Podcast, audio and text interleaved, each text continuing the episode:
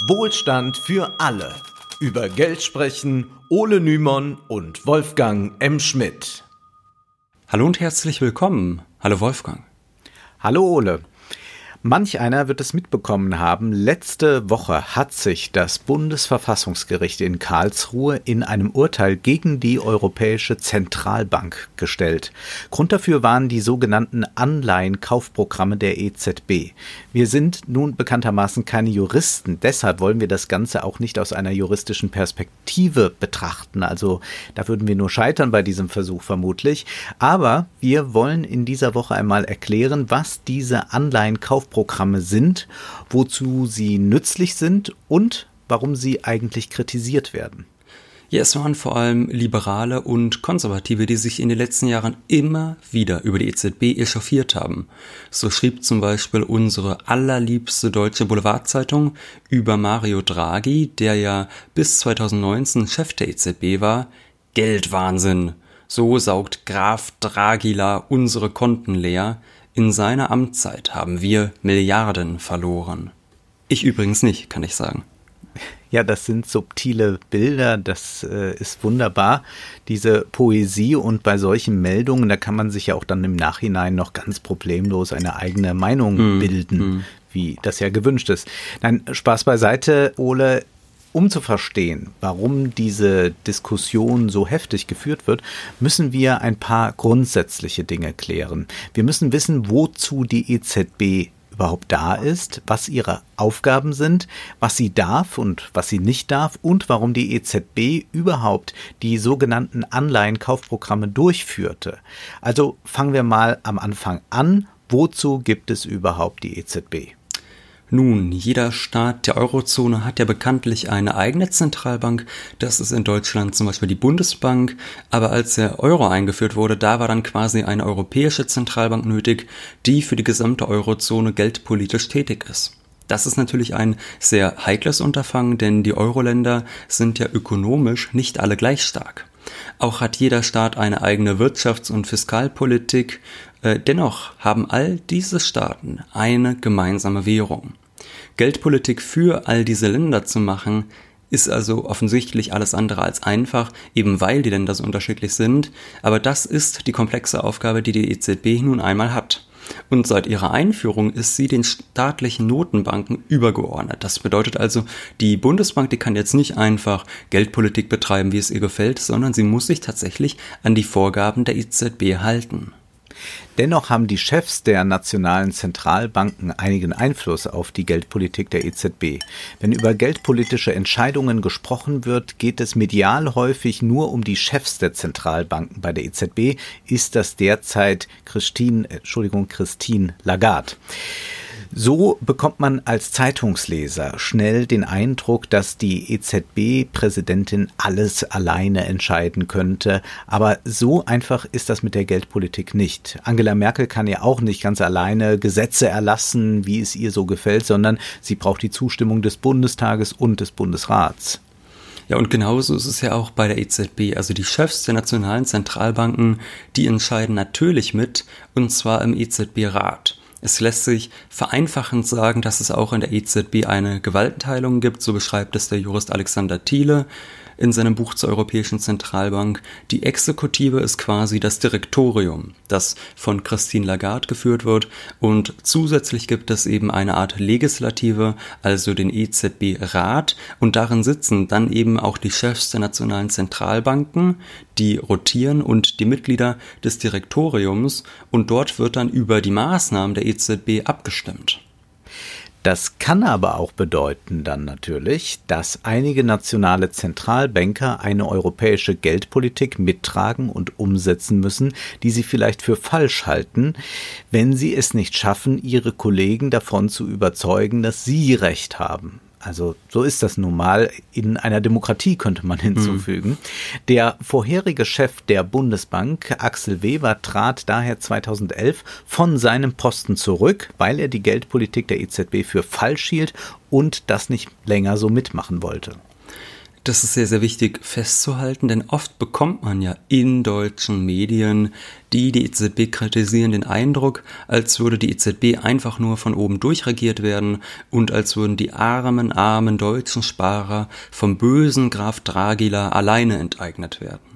Dabei ist es ja so, dass sich die deutsche Idealvorstellung einer europäischen Geldpolitik oft deshalb nicht durchsetzt, weil die anderen europäischen Kollegen im EZB-Rat anscheinend eine andere geldpolitische Auffassung haben als die Deutschen. Ist das denn die Möglichkeit? Ja, ja im deutschen Wesen soll ja bekanntlich die Welt genesen. Also Frechheit. Was die sich wieder einbilden. Ja, was, was ja. Äh, was die glauben, was man in der deutschen Europäischen Union alles machen kann. ja, wir, wir scherzen jetzt rum, aber natürlich, dennoch gilt, diese Geldpolitik kann und sollte, muss sogar kritisiert werden, aber die Form, in der das passiert, die ist oft alles andere als intellektuell redlich und das sei auch noch einmal daran erinnert. Die EZB hat eine quasi unmögliche Aufgabe. Sie soll für die ökonomisch unterschiedlich starken Länder eine einheitliche Geldpolitik betreiben. Und dass es dabei dann zu Widersprüchen kommt, ist völlig klar. Und dass da auch einige Mitgliedstaaten ähm, sich übervorteilt fühlen, ist ja auch völlig klar.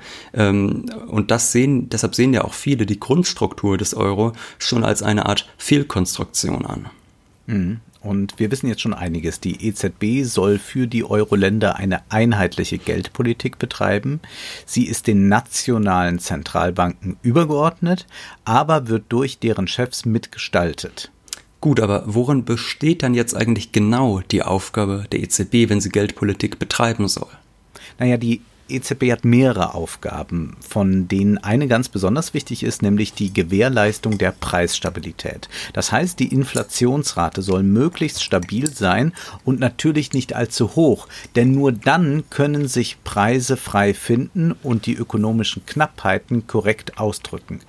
Im Vertrag über die Arbeitsweise der Europäischen Union heißt es, das vorrangige Ziel des europäischen Systems der Zentralbanken ist es, die Preisstabilität zu gewährleisten. Soweit dies ohne Beeinträchtigung des Zieles der Preisstabilität möglich ist, unterstützt das europäische System der Zentralbanken die allgemeine Wirtschaftspolitik in der Union. Über diese Ziele der EZB schreibt der Jurist Alexander Thiele in seinem Buch Die Europäische Zentralbank, Zitat, dem geldpolitischen Zeitgeist der 90er Jahre entsprechend bildet danach auch für die EZB die Gewährleistung der Preisstabilität die zentrale Aufgabe. Hinzu kommt die Unterstützung der Wirtschaftspolitik in der Union, die aber nur erfolgen darf, so lange und so weit dadurch das primäre Ziel der Gewährleistung von Preisstabilität nicht beeinträchtigt wird. Diese zweite Aufgabe ist der primären also ausdrücklich untergeordnet. Im Zusammenhang mit der Finanz- und Eurokrise ist der EZB schließlich noch eine dritte Aufgabe zugewachsen, nämlich die Finanzaufsicht über die Kreditinstitute innerhalb der Eurozone. Es ist alles sehr komplex. Wir fassen noch mal ganz kurz zusammen. Also die EZB hat drei ganz klar eingegrenzte Aufgaben. Die Gewährleistung der Preisstabilität, die Unterstützung der europäischen Wirtschaftspolitik und die Kontrolle der europäischen Geschäftsbanken. Ja, diese Aufgaben, die wirken erstmal recht übersichtlich und klar, aber innerhalb dieses Rahmens gibt es natürlich einigen Spielraum. Die EZB kann schon innerhalb dieses Spielraums handeln, wie sie möchte. Äh, es ist ja auch eine unabhängige Zentralbank, wie es immer heißt, also eine von der Politik unabhängige Zentralbank, die dann eben durch den Europäischen Gerichtshof ähm, ähm, quasi kontrolliert werden soll, also ob mhm. das, was sie macht, verhältnismäßig ist oder nicht.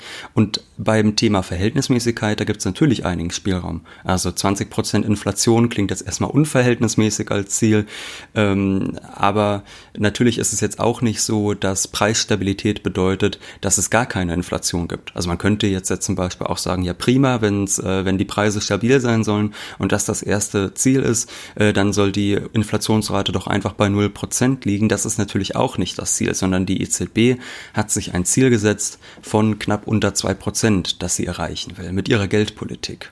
Und an diesem Beispiel sehen wir eben schon am Beispiel der Inflationsrate die Ziele der EZB äh, oder die Vorgaben, was sie erreichen soll, das ist eher vage formuliert, damit sie dann eben auch diesen gewissen Ermessensspielraum hat. Wie verfährt die EZB nun?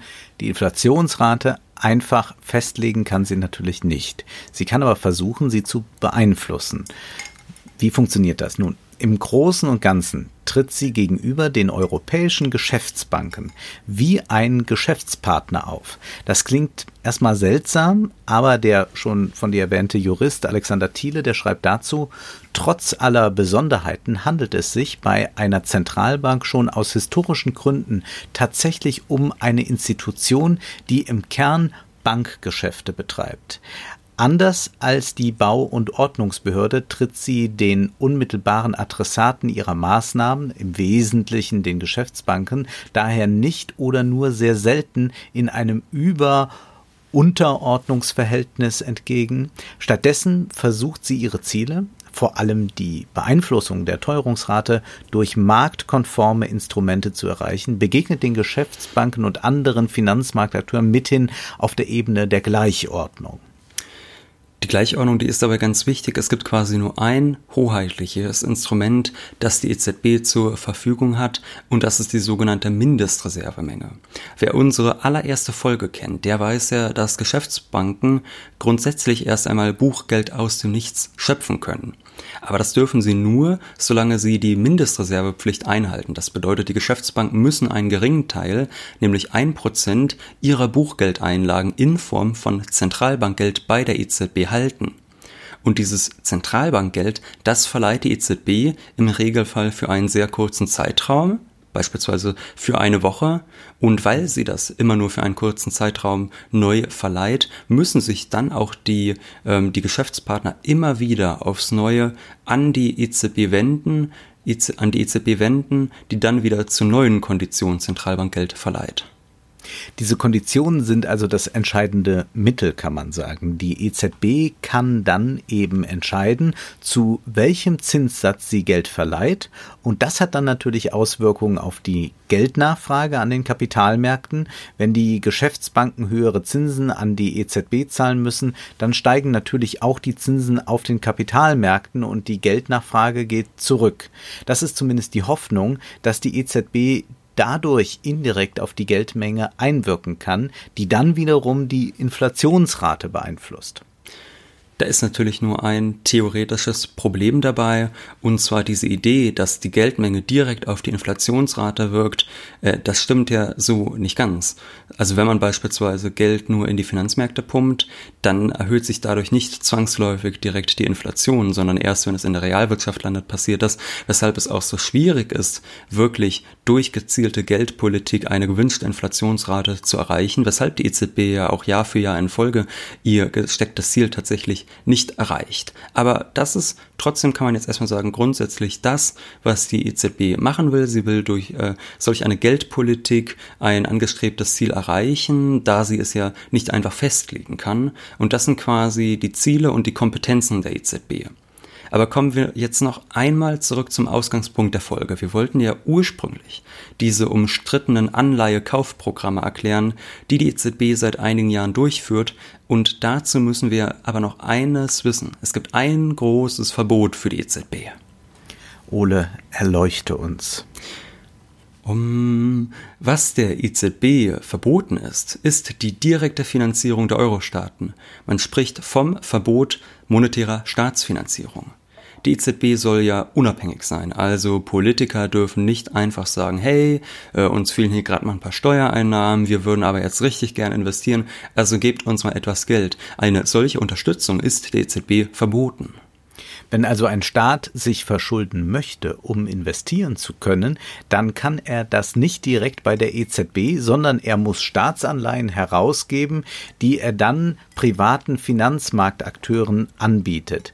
Diese Anleihen muss er dann zurückzahlen, sagen wir innerhalb von zehn Jahren. Und diese Anleihen, die werden dann selbstverständlich verzinst. Ansonsten lohnt sich das ja wiederum für die Anleger nicht. Was ist nun aber, wenn die Finanzmarktakteure diese Anleihen nicht wollen? Dann wird es schwierig und genau das war vor knapp zehn Jahren das Problem, als die Eurokrise begann.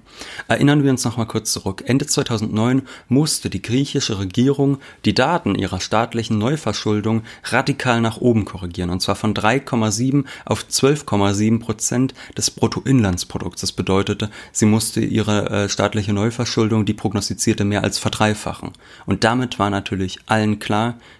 Griechenland ist quasi zahlungsunfähig, Griechenland ist nicht in der Lage, seine alten Schulden abzubezahlen. Und das bedeutet im Umkehrschluss natürlich auch, dass niemand mehr Griechenland Geld leihen wollte, damit Griechenland neue Schulden machen konnte. Jahrelang drohte die Eurozone zu zerbrechen, man hechelte von Rettungsaktion zu Rettungsaktion. Und auch zwei Jahre später sah es immer noch sehr düster aus. Neue Schulden zu machen war für Staaten wie Deutschland, die die äh, Krise verhältnismäßig unbeschadet überstanden hatten, immer noch sehr einfach, aber Griechenland musste aufgrund des hohen Risikos, dass äh, quasi der Staatsbankrott droht, natürlich auch höhere Zinsen zahlen auf neu emittierte Staatsanleihen.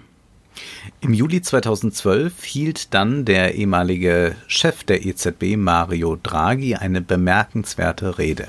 Er meinte, die EZB werde alles tun, was ihr innerhalb ihres Mandats erlaubt sei, um den Euro zu retten. Denn damals gab es die Angst, dass Finanzmarktakteure auf den Zusammenbruch des Euro wetten könnten und damit diesen Zusammenbruch noch befördern würden. Also versprach er, sein Mandat voll auszureizen, um den Euro zu retten, und dann sagte er noch, And believe me, it will be enough. Das nenne ich Selbstbewusstsein, Wolfgang. Ja, es, und es hat ja geklappt, denn diese hm. Whatever it takes Rede hatte große Auswirkungen auf die Finanzmärkte, denn Draghi kündigte an, notfalls ein Anleihekaufprogramm zu starten, also Anleihen der Euro-Staaten aufzukaufen, was bereits sein Vorgänger Jean-Claude Trichet gemacht hatte.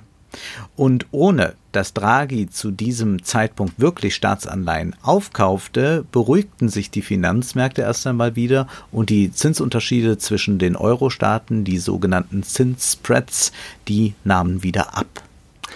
Aber wie kann das sein, Wolfgang? Die aufmerksamen Hörer, die müssen jetzt einen ganz klaren Widerspruch bemerkt haben. Erst haben wir gesagt, die EZB darf äh, die Staaten nicht monetär unterstützen und jetzt heißt es auf einmal, die EZB kauft Staatsanleihen auf. Wie kann das sein?